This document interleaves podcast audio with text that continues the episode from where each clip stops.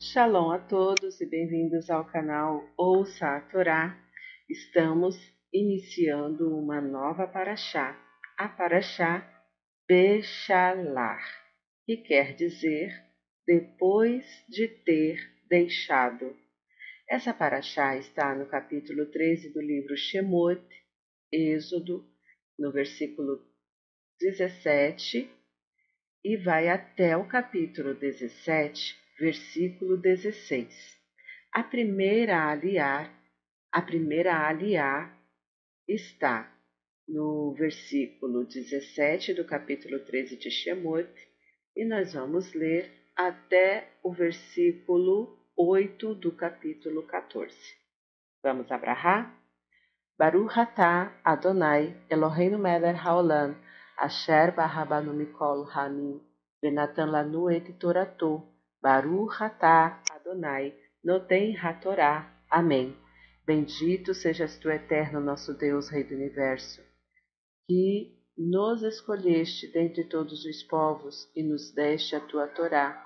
Bendito sejas tu, eterno, que outorgas a Torá. Amém. E foi ao enviar o Faraó ao povo, não o guiou o Eterno pelo caminho da terra dos filisteus, que era próximo, porque disse o Eterno: que não se arrependa o povo ao ver guerra e volte ao Egito. E fez rodear Deus o povo pelo caminho do deserto ao mar vermelho, Yansuf. E armados subiram os filhos de Israel da terra do Egito. E tomou Moisés os ossos de José com ele, porque este tinha feito jurar aos filhos de Israel, dizendo: Certamente vos visitará Deus, e farei subir meus ossos daqui convosco. E partiram de Sucote, e acamparam em Etam, à beira do, do deserto. E o Eterno ia adiante deles de dia com uma coluna de nuvem para guiá-los no caminho, e de noite com uma coluna de fogo para os iluminar, para andar de dia e de noite não tirava a coluna de nuvem de dia antes de substituí-la pela, pela coluna de fogo de noite da frente do povo. E falou o Eterno a Moisés, dizendo: Fala aos filhos de Israel, e voltem e acampem diante de Pi-Ahirot, entre Migdol e o mar, diante de Baal de. Frente deles acampareis perto do mar. E dirá o Faraó sobre os filhos de Israel: Perplexos estão eles em terra, fechou-os o deserto, e endurecerei o coração do Faraó, e os perseguirá, e serei honrado pelo Faraó e por todo o seu exército, e saberá o Egito que eu sou o Eterno. E fizeram assim. E foi anunciado ao rei do Egito que fugiu o povo e mudou o coração do Faraó e o de seus servos contra o povo, e disseram: Que fizemos? Que enviamos a Israel? Quem nos servia? E atrelou seu carro e tomou seu povo com ele, e tomou seiscentos carros escolhidos, e com eles todos os carros do Egito, e capitães para todos eles e endureceu o eterno coração do Faraó, rei do Egito, e perseguiu os filhos de Israel, e os filhos de Israel saíram de cabeça erguida. Amém.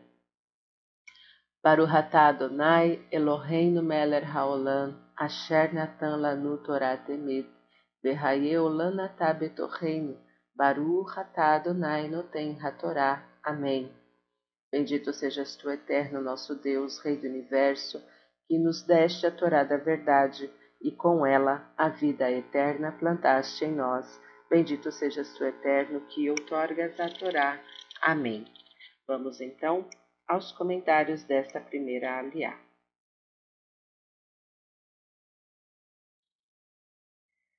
Começando a partir do versículo 17, que era próximo. Pelo caminho da terra dos filisteus, os israelitas poderiam chegar em onze dias caminhando normalmente.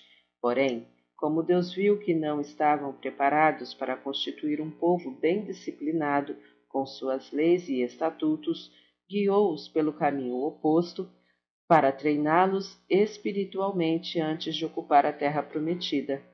Versículo 18. Mar Vermelho. A tradução literal de Yan Suf é Mar dos Juncos e trata-se provavelmente do Mar Vermelho. Alguns comentaristas o localizam na região norte do Golfo de Suez, que separa o Egito da península do Sinai. Outros bem ao sul, outros como sendo um largo afluente do delta do Nilo e outros ainda como um extenso lago entre o Golfo e o Mar Mediterrâneo. Armados. Devido à semelhança entre Hamushin, armados, e Romesh, um quinto, o Midrash ensina que apenas uma quinta parte da população judaica do Egito identificou-se com a causa da liberdade propalada por Moisés e de tornar-se o povo de Deus, sendo apenas estes redimidos milagrosamente do Egito. Os demais perderam suas vidas durante os três dias da praga da escuridão, conforme o comentário sobre Êxodo 10, 21. Versículo 19: Os ossos de José.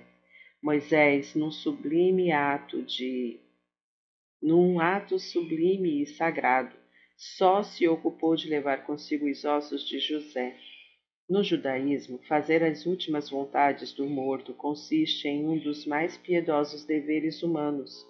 O Midrash Yakut 227 conta como Moisés descobriu o lugar da sepultura de José. Serar, filha de Asher, conforme Gênesis 46, 17. Sobreviveu à geração de José e contou a Moisés que os egípcios tinham jogado no fundo do Nilo o caixão de metal, onde se encontravam os restos mortais de José, para que as águas desse rio fossem abençoadas.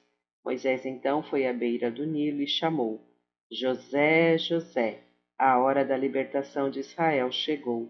Queremos cumprir o juramento que fizeste a nossos pais de levar teus ossos conosco. Não faças por tua causa demorar a nossa redenção. De repente, o caixão de José emergiu à superfície e tomou Moisés os ossos de José com ele, conforme o versículo 19. Comentários do primeiro versículo do capítulo 14. Voltem e acampem os israelitas deixaram o Egito na manhã do dia 15 de Nissan, indo de Ramsés a Sucote. No dia seguinte foram de Sucote até Etam, no limite do deserto. No terceiro dia retornaram e acamparam em Pi-Ahirot, às margens do mar. Alguns comentaristas explicam esta mudança de rumo como uma estratégia divina para atingir algumas metas Primeiro era necessário persuadir o Faraó de que os israelitas estavam perplexos e sem saída no meio do deserto, para que, mesmo depois das duras penas com que ele e seu povo foram afligidos, desejasse retornar à cena e perseguir os fugitivos. Segundo, era necessário derrotar o exército egípcio não como vingança pela aflição a qual submeteram os filhos de Israel, e sim para destruir a arrogância espiritual que os levou a escravizar outros seres humanos, como se eles, os egípcios, fossem superiores aos outros. Terceiro, era vital reforçar a autoestima dos recém-libertados escravos, pois em breve eles deveriam conquistar sua própria pátria, no momento ocupada por outros sete povos, alguns militarmente poderosos, para prepará-los visando os dias futuros, era preciso deixar para trás a mentalidade escrava de inferioridade e subordinação que carregavam. Uma vitória espetacular sobre seus antigos opressores os fariam erguer suas cabeças e criaria um moral elevado no povo, além de provocar pânico nos futuros inimigos. Por fim, o evento magnífico que os israelitas estavam prestes a testemunhar consolidaria a fé desde, deste sofrido povo que talvez ainda não tivesse plena compreensão da grandeza milagrosa de sua redenção. Versículo 4 E fizeram assim. Os filhos de Israel aceitaram sem discutir a estranha ordem de Moisés, dando provas da forte liderança de Moisés e da confiança nele depositada. Versículo 6 Atrelou seu carro o próprio Faraó o fez, um gesto que causou impacto em seu povo. Com isso, conseguiu tomá-los com ele, convencendo-os de que estava determinado a reverter toda a situação. Versículo 8 De cabeça erguida. A tradução literal da expressão Yad Ramah é mão elevada. Porém, Onkelos, autor da mais conhecida tradução do Pentateuco para o aramaico, a traduz assim. Rashi a comenta como grande e notória bravura. Fim dos comentários. Tá gostando do conteúdo do canal? Então curta, comenta, compartilha.